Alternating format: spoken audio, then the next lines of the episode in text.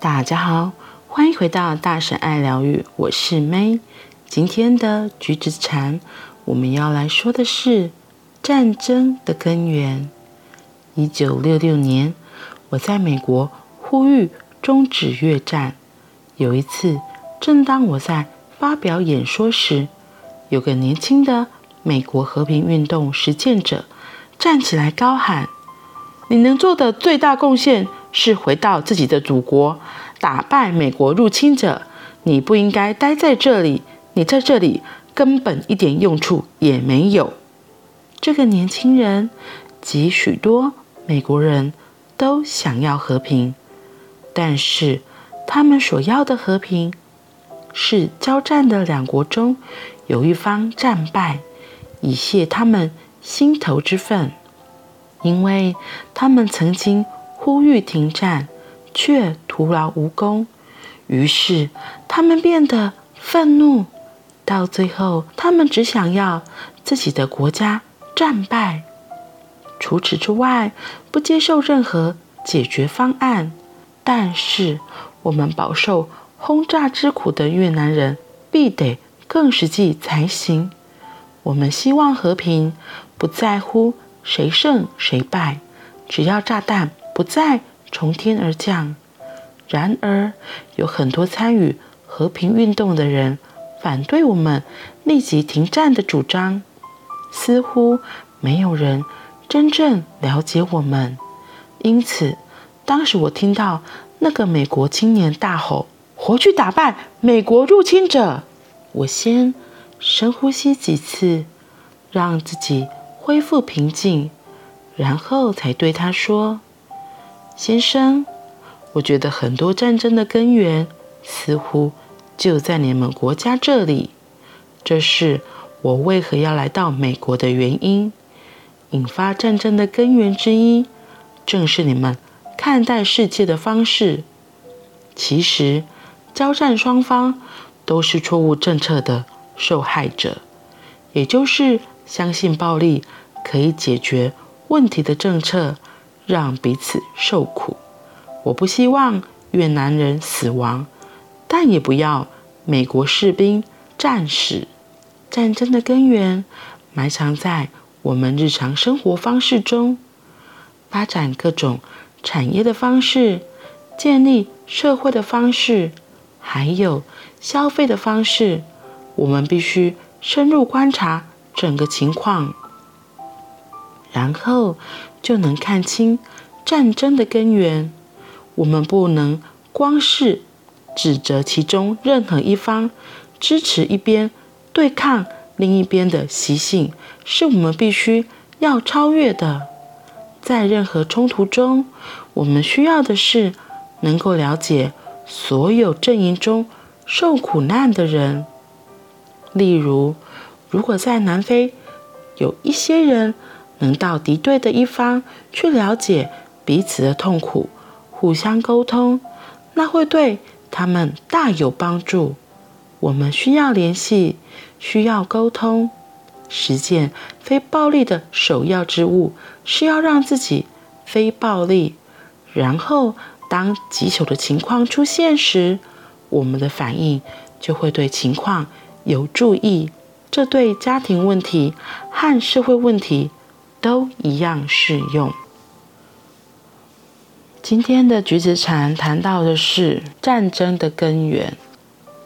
他这里举的是比较大的嘛，越战就是美国跟越南之间两个国家很大的一个战争。那像现在离我们比较近的就是乌俄战争。其实不要谈那么大。我们中国有句“修身齐家治国”。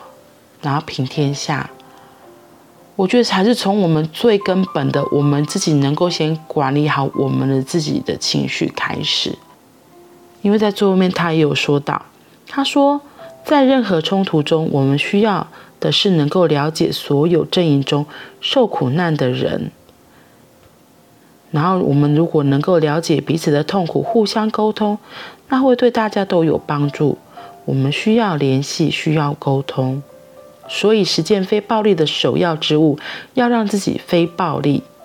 因为当棘手的状况出现时，我们的反应就会对情况有所注意。这不管是在家庭问题或是社会问题，像现在这个两国之间的战争，其实道理都是一样的。那我们不要讲那么大，就从我们自己自身开始。如果我们出去跟别人在谈论的时候，有些观点不一样，那有些人可能就会随之起舞，可能就跟着一起情绪很高啊，然后就开始互相语言的攻击，那有时候甚至造成肢体攻击、肢体的伤害都有可能。可是这边在提醒我们的是，我们其实要先能够面对自己。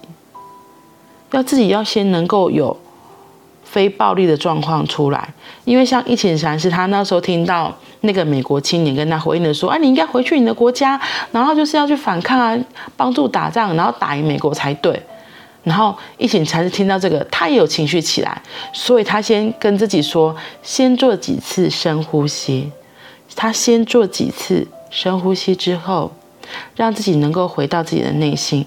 让自己的情绪能够平静下来，而不是就随着对方的言语，然后就跟着开始起了反应，然后甚至就会要反抗嘛，要回应嘛，就变得很很激昂。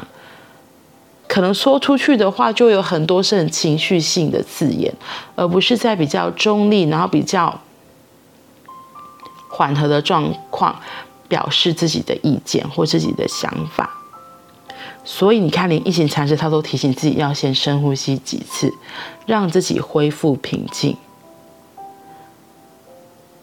是的，所以像如果我们一般在跟别人遇到一些状况的时候，像我自己带小孩嘛，可能女儿她有时候会想要干嘛，然后我就觉得，比如说要出去买东西，我就先跟她约定好说，你就只能买一样东西。然后一开始她可能会觉得，为什么我只能买一样？我想要买两样。然后他就会生气呀、啊，干嘛的？那那个时候你你跟他随之起舞，你就只是两个到最后那边越来越大声而已。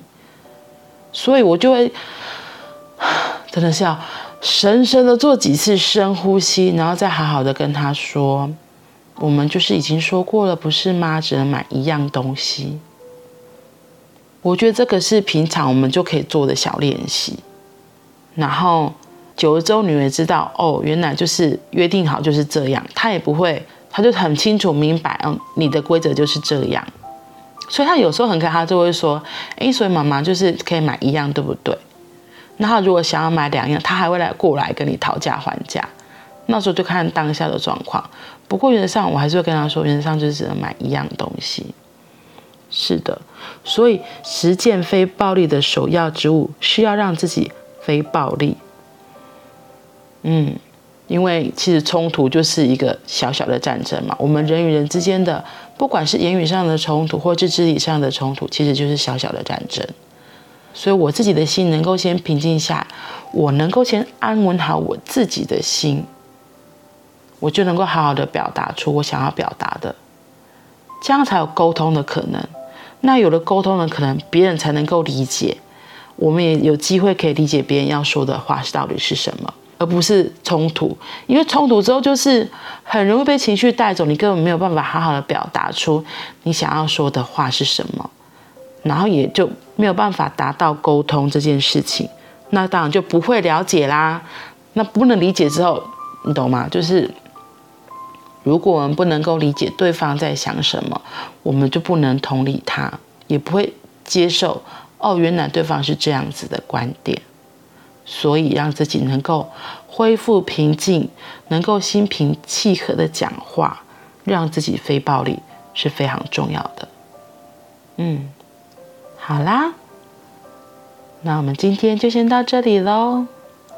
记得要让自己能够练习倒非暴力，透过呼吸，我们可以透过呼吸来做到这一件事情。